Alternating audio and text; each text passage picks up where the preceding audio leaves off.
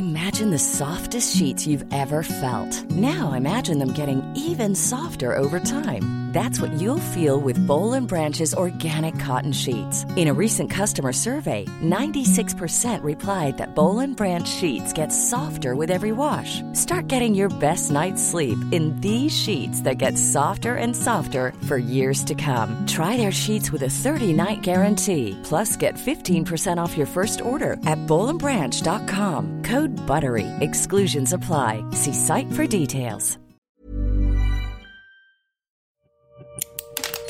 Así como suena, presenta La Chora Interminable.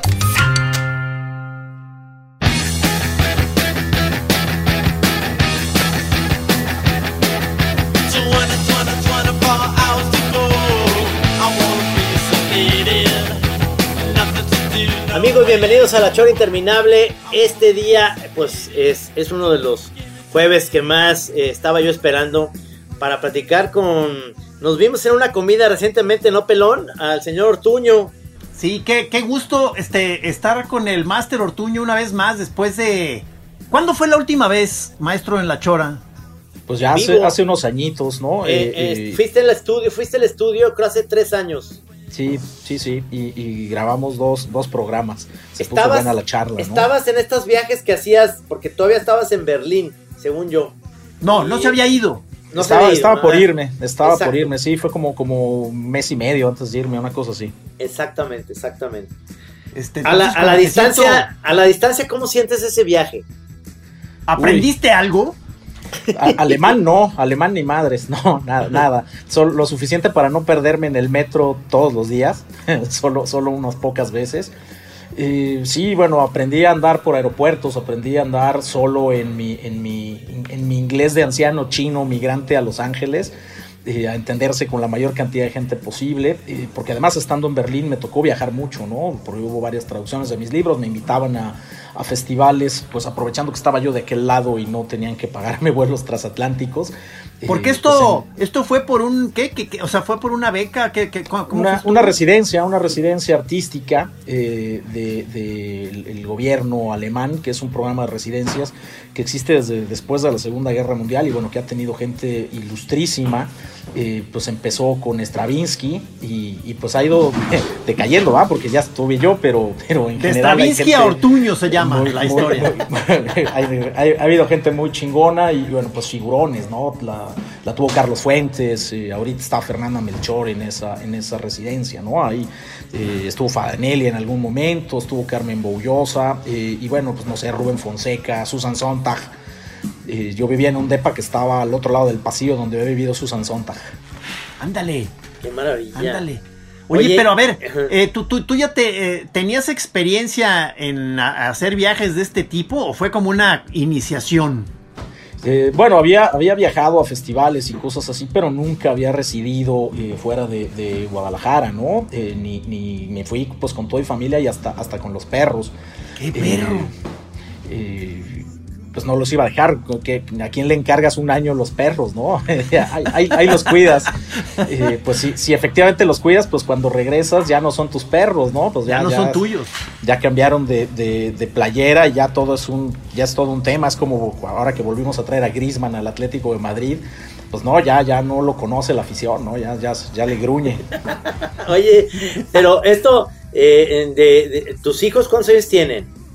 De 19 el grande y la chica 16 Pero Sí, ellos eran- sí, eran- sí han de haber aprendido alemán, me imagino. Sí, ¿verdad? aprendieron perfectamente alemán y se certificaron y estudiaron entre, entre clases entre inglés, alemán, un poquito de español. El, el sistema educativo alemán en ese sentido es muy, es muy generoso y tienen unas escuelas que llaman de bienvenida eh, para los migrantes. Eh, entonces pues estaban en un grupo con casi puros latinoamericanos, por ahí tenían un compañero eh, palestino, una chica serbia, pues era así como las brigadas internacionales y, y además de que hicieron muy buenos cuates, pero aprendieron súper bien alemán, ¿no? Y tú nada. No, bueno, pues sé, sé- sé llamar al, al- al perro, o al menos eso creo. O decirle al cantinero, otro igual. Ah, bueno, eso, eso sí es relativamente fácil, ¿no? Te aprendes eh, los números del 1 al 10 y ya nada más agregas la palabra cerveza y, levantas los, dedos expresivamente. Oye, pero, pero platicando de esa cena, porque no fue comida, perdón, fue cena, eh, eh, nos decías que sí, ahí en Berlín los alemanes sí son un poquito, sí, del, te ven de la Diur medio racistas, ¿no? O sea, no? Bueno, no, no, no, no precisamente, al contrario, yo creo que Berlín es una ciudad muy cosmopolita eh, hay migración de todos lados del mundo y muchísimas eh, parejas de eh, alemanes que se, que se casan o se emparejan con gente de otros lados. Y, la verdad es que es una atmósfera bastante tranquila y fraternal. Nomás salte del periférico de Berlín y entonces sí, ya te preocupas un, poquito más, ¿no? sí, sí me tocó ver de repente en, zonas del, del extrarradio de Berlín o en ciudades más pequeñas eh, pues al, clásico skin, así, eh, malote y demás. Eh, yo soy güero, no de los altos, pero, pero güero, entonces pues te preocupas por el segundo o tercer lugar, eh, pero pues, sí, sí, sí es intimidante, ¿no? Aunque a la vez también pues muchos alemanes son abiertamente antirracistas y les buscan bronca, ¿no? A mí me tocó ver a un metalero gigante sacando a patadas a un skin de un bar. Eh, y, bueno, claro, todos los latinoamericanos que estábamos ahí le aplaudimos. Qué maravilla. Qué maravilla, eso. Vivir además esa experiencia con toda tu familia y estar ahí, además, eh, no te dio, lo platicamos, no te dio el síndrome jamaicón, realmente te puedes adaptar muy bien a la comida alemana que, que pues tampoco está tan mal, ¿no? No, bueno, hay, hay cosas estupendas. La, la, cocina alemana sí es como, como muy rara para, para, yo creo que para el paladar mexicano. Eh, pero pues los ingredientes son muy buenos, ¿no? O sea, la, la, carne, el, jamón es como el que comió uno de niño, ¿sabes? No sabe a pasta de dientes. y tienen otro tipo de, de, estándares en cuanto a las marcas comerciales de lo que puedes comprar en el súper, pues. Eh, y, que es de precio normal, ¿no? ¿no? ¿no? tienes que comprar una cosa importada carísima para que sea eh, decente y hay un, dos o tres comercios en donde puedes encontrar, incluso si, si te da un caso de jamaicón extremo, eh, pues había una tienda, había que cruzar Berlín, pero podías comprar churrumais, ¿no? Pero pues ya eso era un caso casi como de heroinómano, de, de ir a, la, tienda a pagar 15 euros por, por una bolsota de, de churrumais, pues mejor encuentras cosas intermedias, ¿no? Sí, me imagino este, la, escena tú en una banca, en un parque de Berlín, llorando y comiendo churrumais ya finalmente eh, con, la cabeza, con la cabeza dentro de la bolsa incluso de los, churrumais, ¿sabes? Eh, y, tequila, no, no el que uno hubiera querido, pero pues tequila blanco relativamente decente, eso sí, más caro, porque el, el que circula allá pues es matarratas, ¿no? Eh, hay, una, hay, una, madre que se llama Olmeca que ha provocado que la mayor parte de los alemanes vean con desconfianza y o odio al tequila. Qué mal, porque se supone que hay un consejo regulador europeo que se encarga de checar todas esas, eh, digamos, eh, tequilas de mala calidad y, y, por supuesto que, que Alemania y Rusia se han vuelto como los países que han descubierto redescubierto el tequila, pero obviamente son caros, o sea, en ese momento que están tan caros y que tienen esa, ese, ya le saben el sellito, que, todo el rollo, este, pues es una bebida cara, pero, pero pueden conseguir buen tequila, pero para nosotros los mexicanos hasta dices, no mames, o sea, un tequila no puede costar eso, ¿no? No, no puede, no puede costar eso, sí, claro, casi te lo, te lo traen en, una caja y lo sacan de una vitrina y te lo, y te lo sirven con un gotero, ¿sabes? Con, con no, pero máscara ¿cuál era, tu, ¿cuál era tu bebida? ¿Cuál, cuál era, ¿En qué te apoyabas? Yo me, aficioné mucho al vino tinto español, que allá eh, abunda y, pues que eh, es mucho, mucho más barato comparativamente, ¿no? Eh, por el mercado común europeo. Eh, entonces, pues en cualquier supermercado ponías a encontrar buen, buen vino español. También, también había franceses, pero eso no le sé. Eh, Entonces, pues lo mismo, pues igual me compraba el equivalente al, al 2000 flushes francés y pues no, no, no, no me arriesgaba si no había nadie que supiera, pues prefería lo que le sé un poquito más que es a los españoles. Esa fue la resistencia. Digo, cerveza hay un montón, pero, pero pues le apuestan más a la oscura y yo soy más de chela clara. Ah, perfecto. No, la cerveza es, sensacional. Y, el vino blanco, acuérdate que llegaba aquí a Guadalajara un vino blanco que era que hasta te dolía la cabeza, pero no era el vino blanco alemán, era como casi casi la misma idea de los tequilas malos que llegan a Berlín. Pero hay ah, unos vinos blancos en, Alemania que son extraordinarios y de muy buen precio, ¿no? Sí, me, tocó que viajáramos por la, por la ribera del Rin. Eh, justo eh, pues ahí probando eh, pues vinos de los que están prácticamente acabados de, nacer ahí al, lado de los viñedos y, desde luego pues en, en, esa atmósfera son espectaculares, ¿no? Además después de tres copas pues todo sabe relativamente bien. ¿no? O sea, porque tú, tú vienes de, o sea, tú, tú has tenido una vida, digamos, de entrenamiento etílico importante, ¿no? Entonces, este, pero por otro lado ya estás, ya estás grande, ¿no? Por otro lado, o sea, este, mm, mm, ¿cómo te fue? ¿Sí lograste agarrar buenas pedas allá en Berlín? Sí, sí, sí. Un día, un día efectivamente me perdí en el metro y, y acabé del lado oriental de la ciudad. Y, ¿Te perdiste? Me perdí absolutamente, no sabía ni en dónde andaba. La única ventaja es que fue un, sábado y el metro funciona toda la noche, entonces pues entraba a otra estación de metro y hasta que me, hasta que me logré ubicar y en realidad lo único que estaba haciendo era darle vueltas a Berlín, ¿no? Perderse en Berlín, qué, qué horror, cabrón. Y pedo, y pedo. Y sí, no, no, pues eso, esa fue la causa de que me perdí. Ah, me, logré ubicar ya como a las, a las 4 y cuando ubiqué una avenida, eh, lo que hice fue bajarme y caminar. así, así estaba mi lógica. ¿Y tu familia qué? ¿Te esperaba? Sí, no, bueno, pues no, no se regresaron a México. no, pero, pero, fue, fue una cuestión como excepcional el cumpleaños de un amigo y no, no, no vivía así todos los días, pues, no, no, no no soy del partido bukovskiano ni nada por el estilo. Tú ya eres un señor de familia. Sí, bebo en fiestas y, cosas así. nunca he avergonzado a mis perros cuando los paseo ni nada por Eso. el estilo. Hasta tus perros te llevaste, no mames, es que eh, sigo impresionado porque digo, como veo que me dices que tienes de alguna manera en tu currículum eh, el, pasado, digamos, como yo le llamo molusco, de que no, no, no, no eras un gran viajero, pues más respeto aún, cabrón. O sea, me, identifico y no mames, cabrón. O sea, viajar hasta allá a una residencia con tu familia, tus perros. Chas. Sí, también, también me quise llevar el, el, helecho de aquí de la casa, pero eso estaba más, cabrón. Ay, sí. Oye. Y luego, ¿qué, responsabilidades este, te, tienes cuando eh, te metes a una cosa de esas? Digamos, ¿cumpliste con tus obligaciones?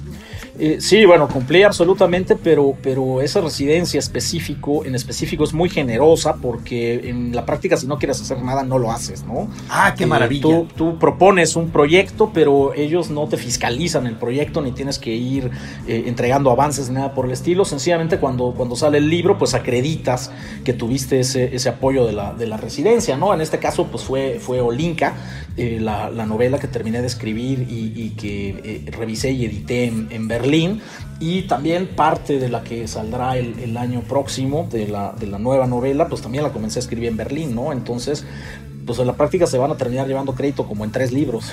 Claro. Ah, no, entonces Pero, sí hiciste la tarea. Sí, estabas, estabas chambeando. Sí es padre, sí es, sí es inspirador, sí, sí te gustó, eh, digamos, como escritor, estabas ahí como en un lugar que decías, sí me concentro, sí está chingón. Eh, caray, sí, no, porque a la vez hay tantas cosas que ver y, puedes viajar tanto y tan fácil comparativamente porque ahí estás. Eh, pues a un vuelo de una hora de París, a un vuelo de una hora de Holanda, en dos horas estás en España, en dos horas estás en Italia, eh, tomas un tren y estás en tres horas y media en Praga, eh, tomas otro avión hasta Croacia, fui, pues, que además es un país interesantísimo. Em, entonces, claro, es, increíblemente estimulante. en, Berlín tienen un museo en donde tienen literalmente pues la, puerta de Babilonia, ¿no? Eh, se la llevaron piedra por piedra y la reconstruyeron ahí. Eh, está en el, en el Pergamon. Y bueno, desde luego dices, pues no, no es como. Pues no es como que te lleven a ver al mamut de Catarina, pues sí hay una, cierta diferencia. Eh, está, está muy padre yo creo que se vuelve algo muy fértil para que trabajes después, mientras, mientras estás ahí. Digo, sí, cumplí con lo que tenía que hacer, pero, pero fue difícil, ¿no? Porque el, impulso en realidad es de salir, de ver. Eh, había, un club de punk que me dejaba, un camión que pasaba en la esquina de mi casa, me dejaba en la puerta, aunque era al otro lado de, Berlín. Y pues por 10 euros veías dos o tres bandas y, y tomabas chela, ¿no? Y las bandas podían ser pues las que fueran ese club lo habían inaugurado hace muchísimos años, pues con tocadas de, de Bowie con Iggy Pop. Eh, todo el mundo ha pasado por, por ahí, ¿no? Por el SO36. Eh, y la verdad es que las entradas son, son muy baratas y el club está, está poca madre, ¿no? Es como, como el, Roxy de los sueños, ¿no? Oye, porque nosotros nos quedamos en, en, esta, este, conociendo tus gustos desde la otra chora en que te, te, establecías como un hardcoreero, o sea, este, er, er, digamos, este, ¿se reconcentró esto en tu experiencia berlinesa o te moderaste un poco? ¿Cuál fue tu evolución musical? Eh, caray, pude ver música de absolutamente toda porque hay, hay, espectáculos prácticamente todos los días. Desde luego que encontré un montón de lo que directamente me gusta y pude ver bandas que siempre había querido ver en, en, mi vida y que por una cosa u otra o no vienen a México o solo van al DF y, te cobran eh, pues prácticamente uno de tus hijos para comprar el boleto.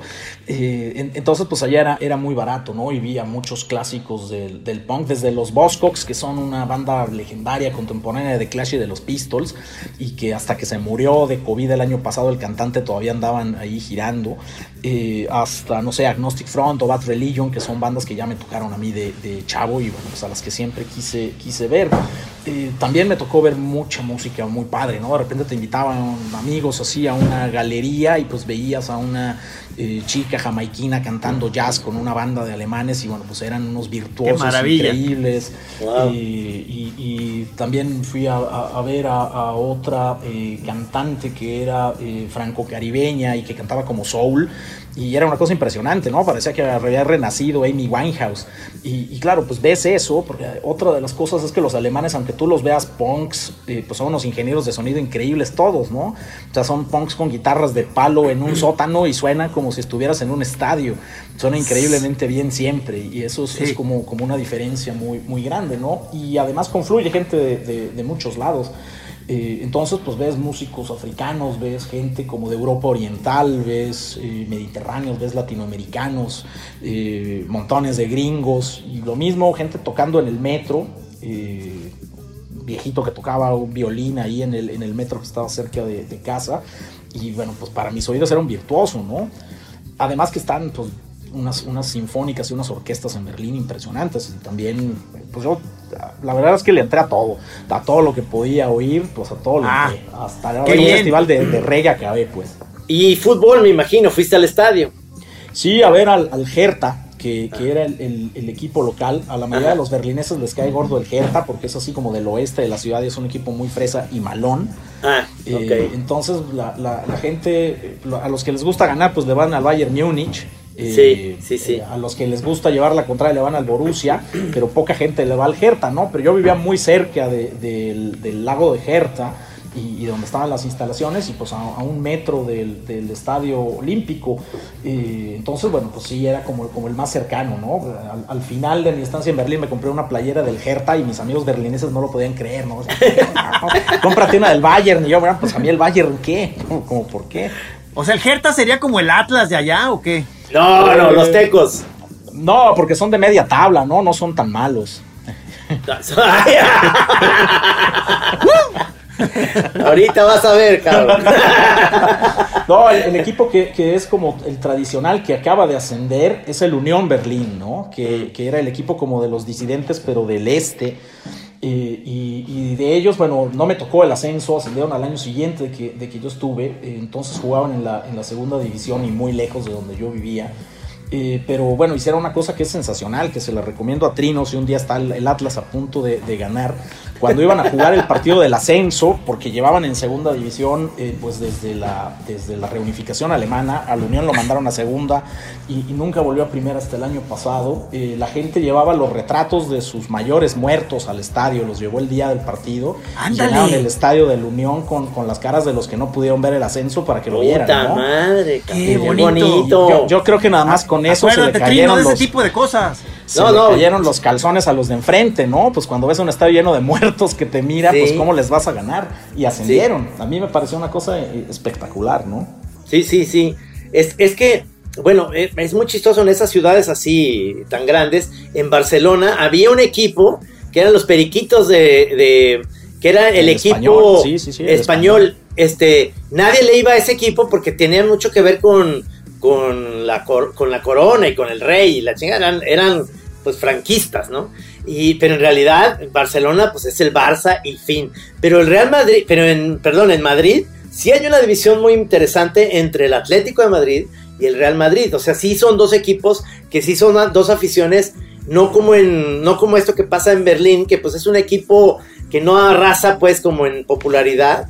Este, y, y Madrid sí tiene estos dos y muchas, muchas ciudades tienen estos dos equipos. Se supone que Liverpool y el, el otro Everton. El, Everton. Ajá, que es este el otro equipo. Por ejemplo, los Beatles le iban al Everton, no le iban a Liverpool. Era muy chistoso porque en general es un equipo que no trasciende tanto como el Liverpool, pero el Liverpool es el, el equipo fresa, digamos. Claro, que es lo que pasa igual con el Manchester United y el Manchester City, ¿no? El Manchester City pues era un equipo malón hasta que lo compraron los jeques sí. y, bueno, lo volvieron una cosa como, como millonaria, pero pues era el, equipo malo y el del pueblo, eh, así bajo. También pasa un poco lo mismo, los, los Oasis, entiendo que a quien le van es al, Manchester City, ¿no? Claro, eso no tiene glamour porque los Oasis son malísimos, pero, es un poco el mismo fenómeno que con los Beatles. sí, es, en, Londres es el, el Chelsea y y el Arsenal, ¿no? El Arsenal, sí. Sí, sí, Oye, porque Trino, o sea, eh. te, acuerdas de más o menos los gustos del señor Ortuño? Sí, musicales, sí, musicales. O sea, ¿con quién crees tú que, combinaría bien de nuestros camaradas melómanos? Porque estoy tratando de ubicarlo para sentarlo en alguna fiesta ahí junto a alguien para que sí le pueda sacar plática, cabrón. con, con Beth. con Beth. Ah, ah, bueno, sí. Beth es punqueto. Es rockero, sí. Eh, sí, sí. Beth, oh, odia todo lo que suena pop y, es súper punqueto. Órale. Mira, No, no, tenía yo idea de eso. Sí, y lo conoces, ¿no? A Beth. Sí, sí, sí, sí, claro, me, Lo, me, topaba en un Sí, porque, digo, nosotros mismos, Trino, tú y yo, este, nos, nos, sientan en una fiesta ahí junto al señor Ortuño, y una primera etapa vamos a quedar bien, porque vamos a sacar dos, tres nombres como para embonar, pero al ratito se va a empezar a dar color de que, de que somos, este, reggaetoneros y poperos de closet, cabrón. No, no, se, va a dar cuenta, se va a dar cuenta que le vamos a estar texteando a Enrique Blanc, ¿de qué, le, qué más le digo, Blanc? ¿Qué, qué más le digo? No, pues entonces mejor, mejor hablamos de, de, las tiendas que había en Plaza del Sol, ¿no? De Chalita. Hablamos de, de de Cadena. El quinto poder. el quinto poder, sí, ese, ese estuvo en Condoplaza. Sí, en Condoplaza. Exactamente. sí, yo, iba, yo iba. Y también yo iba a la manzana verde con Berta, que, que vendía los discos carísimos, pero pues eran una joya, cabrón. Una joya, olían deliciosos los LPs, ¿no? Con los importados. Pero eso estaba como ah, por el Parque de la Revolución, ¿no? Más bien. No, está en la calle Morelos, en la calle Morelos, unas dos, y Robles Hill. Y Robles Hill, tres ah, cuadras antes de, por donde está la cantina La O, ¿has ido a la cantina La O? Sí, sí, sí, sí, sí, sí sé por dónde es. De hecho, yo vivía en, en, Robles Hill y López Cotilla, digo, un poquito al sur, pero, pero muy cerca de ahí. Nomás ya no existía la manzana verde entonces, digo, ya. Creo que no habías nacido todavía. todavía me tocó oír hablar de la manzana verde y las quejas de mis hermanos de que los discos eran caros o había que encargarlos, ¿no? Tenían catálogos. Sí, sí, sí, sí, sí. Este, Oh, digo, ahorita, me llegó la, la, imagen de, de, nuestra sesión esta que nos vimos después de mucho tiempo que no nos veíamos ahí en este restaurante hará como un mes o algo así. Ruidoso, como la chingada, mes y medio. O sea, qué, qué cosa, ¿verdad? Ese, ese, tipo de lugares como de moda, que la comida estaba muy bien. Muy buena. Pero qué, es, pero qué espanto, cabrón. O sea, no podías hablar, estaba, eh, o sea, como si fuera la consigna este, poner la música demasiado duro. O sea, ¿qué, pedo? Ya estamos grandes. Estamos viejos también. también, también, también es eso, ¿no? Se vuelve uno más, más sensible al ruido y, al dolor de espalda. El, el, beluga se llama. Es que es, es buenísimo para. Es decir, la comida estaba de verdad de un super nivel pero qué cosa tan espantosa la, la, música, no puedes platicar pues, nada. O sea, es imposible, cabrón, o sea, este, llegó un momento en el que, ¿verdad? ¿Te acuerdas que ya nos empezó más bien, nos ganó la risa? O sea, como ya no, o sea, no podíamos ya hacer nada, pues ya, pues a reír, pues, ya que quedaba. Claro, por eso nos seguían llevando alcohol, ¿no? Para que nos riáramos con más ganas. De eso se encargó muy bien el señor de las tinieblas, el señor Gabriel Sandoval. Sí. Que, que me dio, pues así como medio agüita de no poder platicar tanto con él o con Carmina por el ruido, porque estaba. ¡Por el ruido! ¡Bájenle a su ruido! Pero volteábamos y toda la demás, este, los demás comensales estaban perfectamente integrados al lugar. Como que se ve que ahí es la onda. Llegas y, y oyes ese ruidajal y, y sientes que estás en ambiente, pues. Claro, la segunda vez que te quejas del ruido te llevan tu cena para, para llevar, ¿no? Y, y Sí. te piden que te retires. Ya le pedimos su taxi, señor. ¿Cuál será, ¿Cuál será, según tú, Ortuño, que estuviste en Berlín y luego llegas aquí a... a- ¿Vives por donde la zona? ¿Zapopan? Sí, este, es como cerca del metropolitano. Ok. Y entonces, eh, llegas aquí a, a- a Guadalajara o a, a México, pero en, en realidad Guadalajara. ¿Cuál es la, eh, eh, la ecuación que tenemos aquí en Guadalajara? Que entre más ruido es mejor el lugar. O sea, tú ves que pasas un lugar de electrodomésticos y hay globos y ruido, tum, pa, tum, con unas bocinas, con la peor música del mundo, y dices, yo no quiero entrar allá a comprar. No, no, claro que no. Nunca, nunca, Pero, sí, ¿Cuál ojalá y es la quiebren. ecuación esa? Eh, en, no sé, una ciudad como Berlín pues tiene un, un control bastante estricto del, del ruido y, Maravilloso. y, por ejemplo si después de las 10 de la noche estás haciendo desmadre pues literalmente va la policía a timbrar y si te pones necio te pueden cortar la energía eléctrica, ¿no? Y, y si te pones más necio pues te llevan. Eh, hay hay una, una policía específica que se llama la Policía del Orden, que vigila, por ejemplo, que eh, cumplas las normas de tráfico, que no te estaciones donde no debes. Y una de las cosas que cuida la Policía del, del Orden, que es municipal, eh, pues es el asunto del ruido a las 10 de la noche, ¿no? Que no se, que no se exceda de un cierto, de un cierto nivel. Y mira que son fiesteros los, los berlineses, pero los bares deben de cumplir con las especificaciones de, de aislamiento del ruido.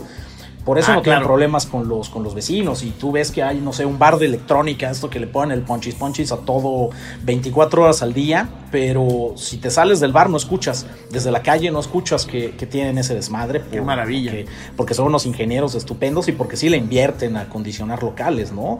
Eh, no pasa eso de que se instalan unos mariscos y, y tú te compras un rifle de alto poder porque ya sabes que los de los mariscos le van a subir a todo y se van a querer amanecer ahí, ¿no?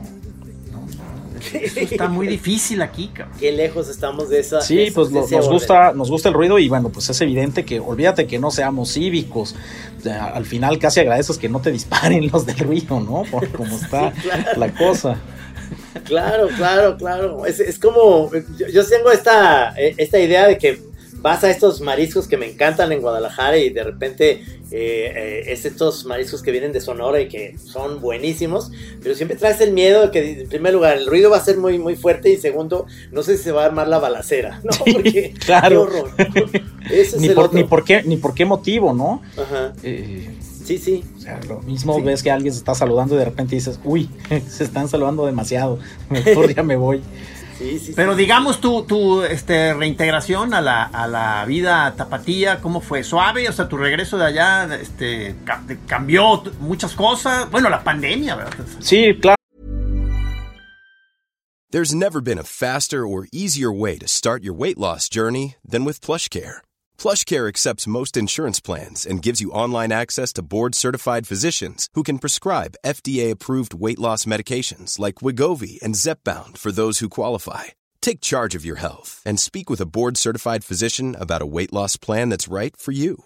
Get started today at plushcare.com slash weight loss. That's plushcare.com slash weight loss. plushcare.com slash weight loss.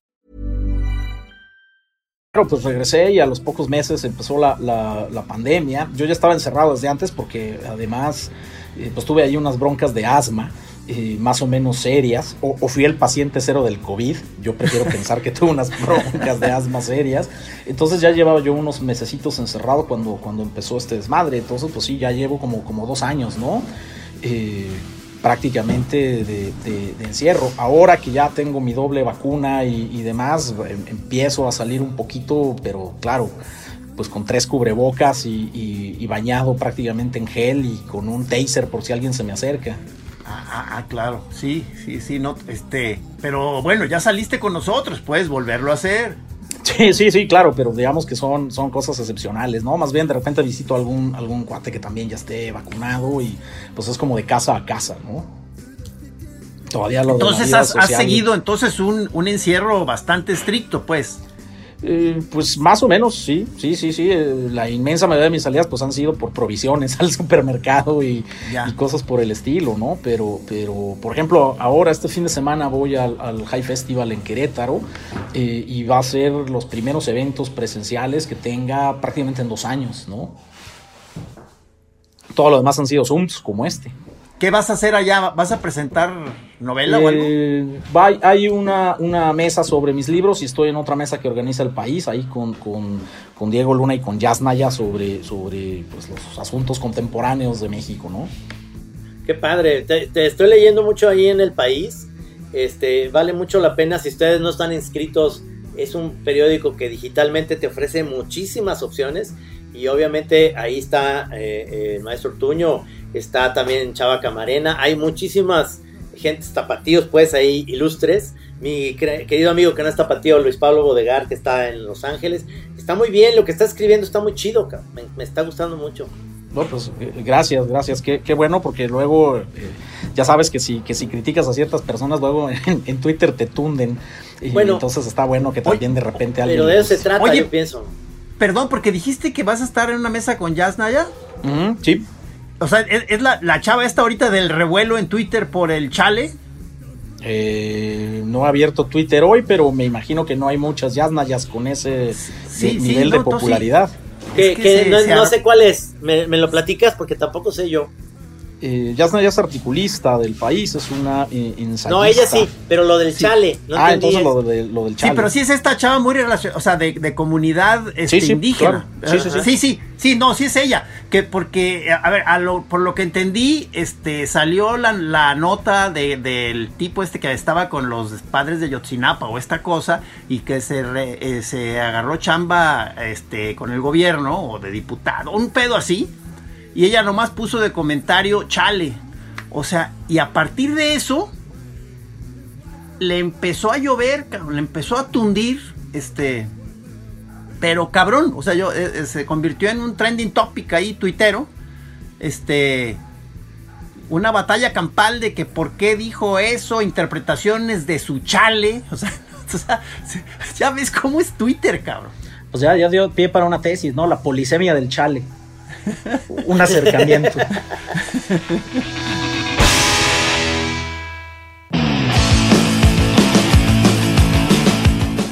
Tan bonito que es el chale, hombre. Chale. Sí, sí, sí, es una de mis interjecciones favoritas. Sí, sí. Sí, por Sí, eso, yo- por eso no entendía al del- principio. del eh, eh, eh, no entendía por qué había tantos, este, mo- eh, gente eh, diciendo que de dónde venía el chale y que cómo se puede usar chale y que no sé qué, que sí, que no, hasta que luego me di cuenta de que venía de esa, de ese momento, o sea, de ese, de ese chale que Qué- dijo qué Yasnaya. impresionante. A mí me parece una interjección fabulosa, ¿no? Es decir, es, es contrariada, pero es cortés. Nadie se puede ofender porque digas chale, ¿no? Ajá, Eh, ajá. es Claro. Y luego se oye padre cuando de- son variedad, chale, chale, chale. Pero, pero ¿a poco no es una, es, es una expresión chilanga? No es, no es de acá de Guadalajara, el chale. Misterio. eh. No, pero ya la adoptamos también. No, sí, está, pero, pero originalmente me suena más como de chale, chale, carnalito, chale. suena más así cuando ¿Cómo- se cómo- repite. ¿Cuál sería la, la interjección de la resignación tapatía? ¿Cuál sería? Este, Ay, caray. no, yo creo que es este. Caray, pero ya es como antigua. O sea, Chihuahua, pero, o sea, ¿no? Chihuahua. ¡Ay, chihuahuas! chi- no, no. Chihuahuas o chintrolas o Chintrolas. No, pero ya estamos Chintrolas. grandes. Pero Chintrolas Ya, también sí, ya suena de creo atrás. Que, creo que ya pasó y Chihuahua ya es de museo, ¿no? Chihuahua ya Sí. hacen una placa y la, la ponen ahí en el muro del estanquillo. Se Uy, no más Chihuahua. Chintrolas. Chihuahua. no, no, no. Ya somos señores. Qué, qué, qué, qué Chinteguas también. Chinteguas viene como de Ciudad Obregón, acá. Diantre, diantre. Sí. Diantre. Diantre es fabulosa también. Sí. Hay que, hay, que volver, hay que volver a eso para desconcertar a la gente. Si uno No, tuitea diantre, van a tardar días en entender, ¿no? Ya pasó la polémica. O sea, mis tíos de Atoto que, que decían malas palabras, pero que se cuidaban si estaban, estábamos ahí los chiquillos, decían, ah, que la chinita con este. ¿Por qué la chinita? O sea, ah, que la chingada. O sea, está muy sabroso la chingada. Es, es... Claro, bueno, un, a- un- un tiempo. cierto, aquí se sigue aplicando el chin. Mucho, ¿no? Chin. Chin. Chin, cabrón. O sea, fallaste, chin, cabrón. Sí, sí, sí. Interjección de, de penalti fallado, ¿no? Por la selección Chin. mexicana. ¡Chin! El otro día mandé un, un meme, no sé si te lo, te lo, te lo voy a mandar, este, Ortuño. A, a lo mejor ya lo viste, de un güey que va a tirar un penal y se cae. Y entonces alguien está en la narración, no sé si lo has visto. y No, dice, no, no. "Ah, se cae, y, pero, pero tira. Y el que narra dice, ¡ay, qué chingas a tu gol! cabrón! O sea, porque sí entró. De todos modos la mete, sí, sí, sí. No, cumplió, cumplió el deber. Sí, Sí. es buenísima la. Es que eh, va per- perfecto porque además el portero se tira para el otro lado, pero se ve que era un portero pesado de esos que no se pueden levantar para el otro lado. Para volver al otro lado. Sí, sí. Es la Y- chiripa. La chiripa, es exactamente. Sí, eso, eso es muy triste porque cuando, cuando la selección falla los, los penaltis, pero, pero no los falla por poquito, ¿no? O sea, se las tiran a las manos, al portero la vuelan. o sea, se ve que sí. les tiemblan las patas, pues. No, no es que por arriesgados le peguen al poste, sino que le tiemblan la pinche pata y se lo entregan en las manos al, al portero, ¿no? Penoso. O a, lo, a- o a lo aspe que la voló. Sí, sí. No, es increíble eh, últimamente con esto de Messi al PSG. No sé si han visto que han puesto muchas jugadas como ya de, recordando lo que hizo en el Barça la chinga. Pero hay un gol que hace Messi que, casi casi le pasan el balón como en el área y él como que de reojito ve adelantado al portero y no hace un tiro fuerte ni nada, sino que nomás hace un toquecito elevado que cae perfectamente en, en lo adelantado que está a la horquilla. O sea, no hay manera de que lo puedas detener, cabrón. Pero lo ves a él con la intención. O sea, Claro. dices, no mames, cabrón, qué perros. es-". O sea, cómo hay jugadores que tienen esa capacidad. No sé, no sé si ahora que se vaya eh, Messi, no sé a quién tú veas, Ortuño, como un sucesor de tanto de Cristiano Ronaldo como de Messi, ¿no? Uy, pues todo el mundo dice que, que, que Mbappé, ¿no? Que Ajá. pasó por este drama con, con el Madrid, que desde luego es, es muy buen jugador, pero es como, como más de potencia, ¿no? Más un, un atleta, un corredor, digo, le pega muy bien al balón y todo, pero, pero no, la, la gracia de Messi es que pues tenía esa, esa habilidad como maradoniana para hacer jugadas medio, medio imposibles, ¿no?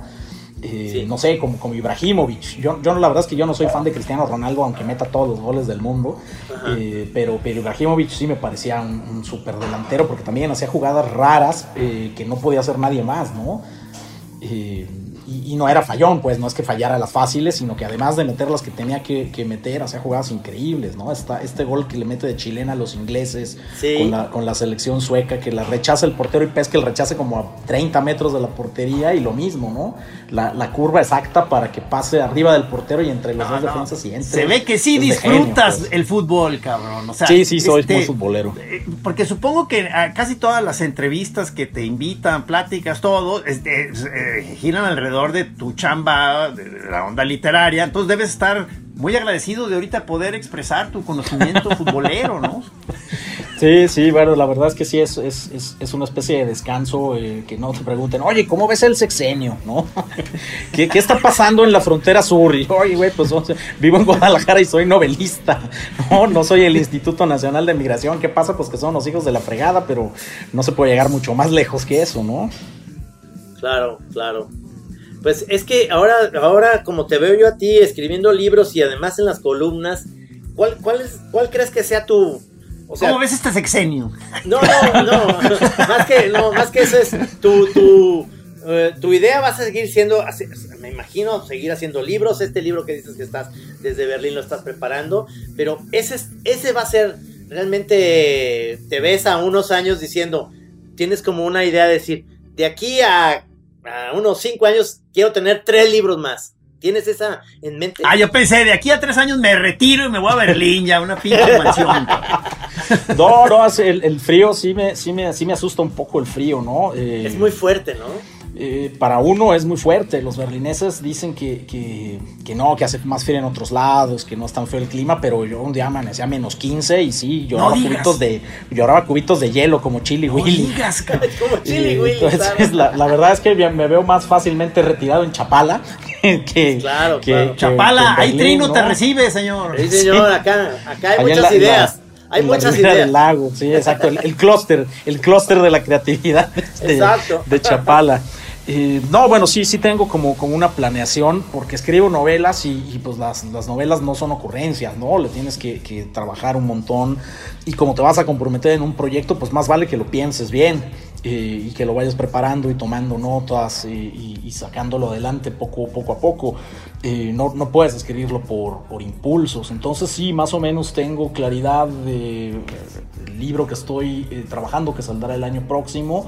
Y al menos otras dos novelas aparte de, esa, ¿no? Eh, Oye, perdón, pero a, mí me suena siempre como una labor tremenda eso de hacer una novela. Sí, sí está muy cabrón hacer una novela. Y bueno, está muy cabrón si la quieres hacer bien, ¿no?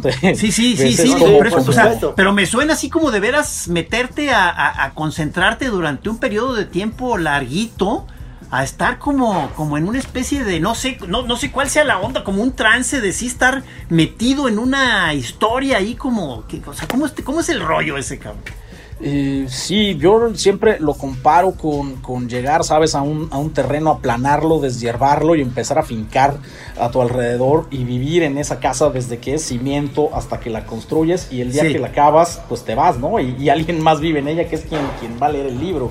Sí. Eh, pero, pero eso puede tardar mucho tiempo. Eh, y, claro que, desarrollas una especie de, obsesión, sí, con... una obsesión tiene que ser... Eh, que estás haciendo, pues si, si, yo creo que si no eres obsesivo, al menos en cierto grado, no puedes ser novelista, ¿no? Porque la novela exige congruencia y concentración casi absolutas y la dispersión, pues no es buena. Claro que hay muchos tipos de novelas, esa es la novela como yo la entiendo.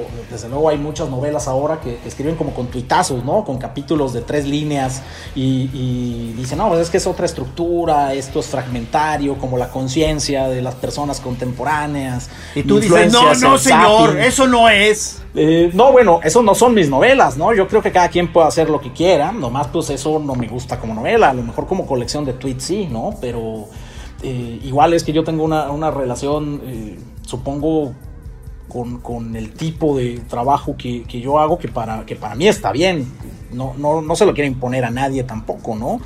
Eh, en todo caso, pues a mí me gusta todo el proceso que, llevo y, la narración de largo aliento que se implica muchas páginas, la prosa, las oraciones largas, etcétera y el, asunto como, como tuitero y de hilvanar fragmentitos, pues a mí no me atrae como, como escritor y yo siempre lo atribuyo un poco a la prisa que de repente eh, tienen algunos, no todos, pero algunos escritores jóvenes, pues como de sacar libros y, que les tomen fotos y salir en guaraches en Instagram eh, con la portada del libro.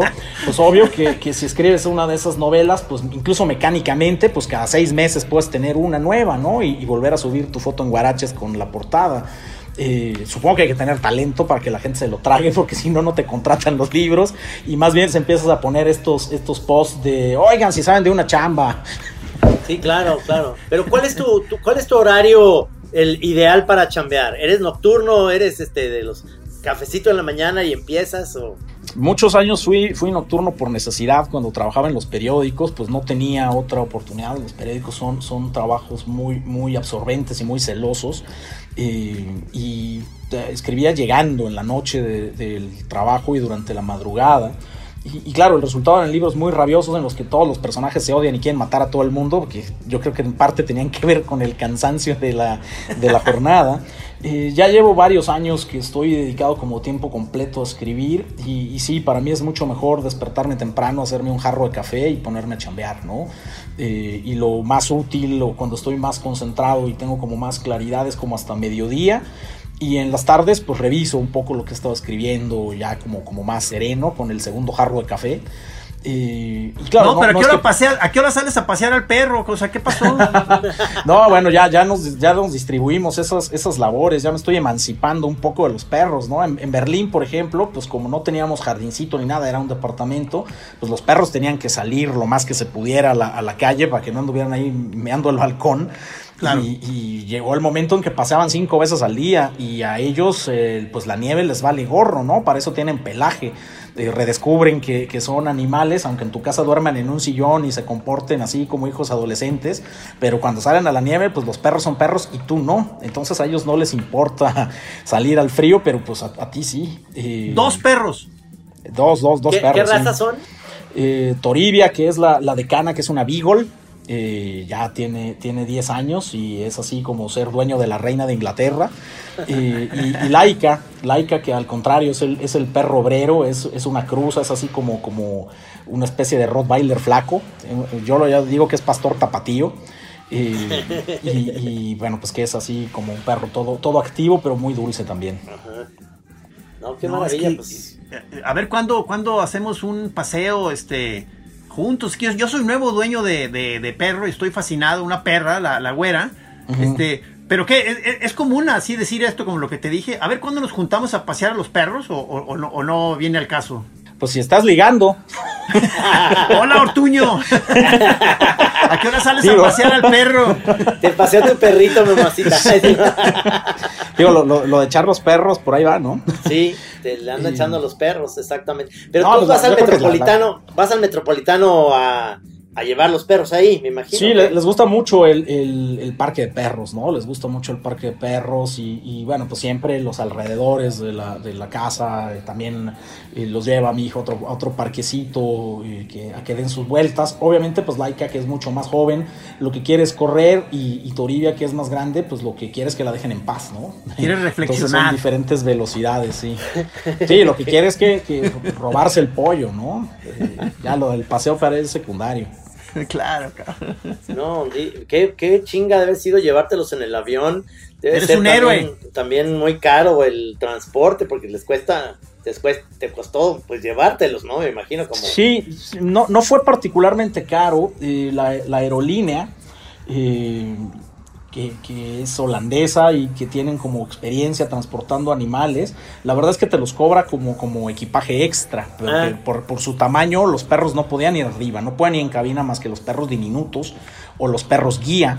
Que la verdad es que no tenía ganas de hacerme pasar por, por invidente ni de disecarlos. Me, me enmica los perros para, para llevármelos. Enmicados.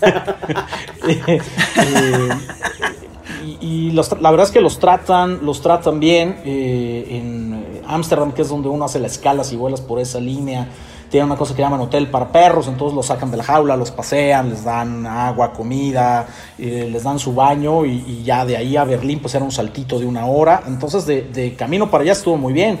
De la bronca fue el regreso porque el hotel para perros pues no, no califican si vienen solo de una hora de vuelo, por los tiempos ya no los alcanzan Sí. a subir.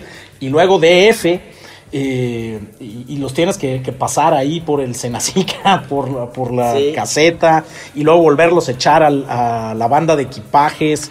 Que Oye, es pero perdón, dejar lo- al los perro. echas, este, o sea, los echas, digamos, a la jaula para el viaje grande a pelo o les das algún tipo de somnífero, una inyección. No, no les, no les puedes dar somnífero porque le, le- le baja el, el ritmo cardíaco y por lo tanto baja la temperatura del perro y en la de, en la de malas ahí se te queda porque las bodegas son más frías que, que, el, que el avión. De hecho, no todas las bodegas, eh, nuestra orgullosa aerolínea mexicana te dicen que más de dos horas no, se- no vive el perro.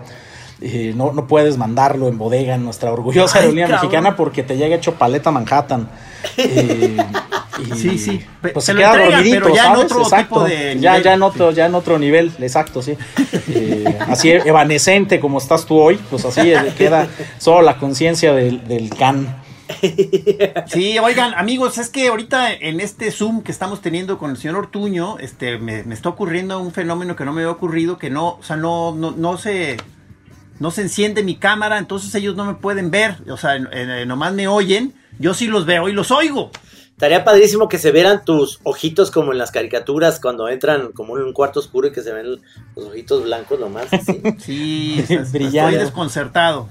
Como el del multiasesino de Sin City, que solo se vean así, el brillo de los ojos y de los, y de los dientes. No Dices, mames, claro, qué miedo. ¿Te gusta, te gusta, te gustan las películas de terror? Mm, No soy particularmente aficionado a las de terror, soy más como de, como de cine criminal, ¿sabes? Ajá. Como de cine de acción, ese tipo de cosas. Estas, estas películas coreanas de balazos entre mafias eh, y, y los westerns y eso es así como, como, como lo mío.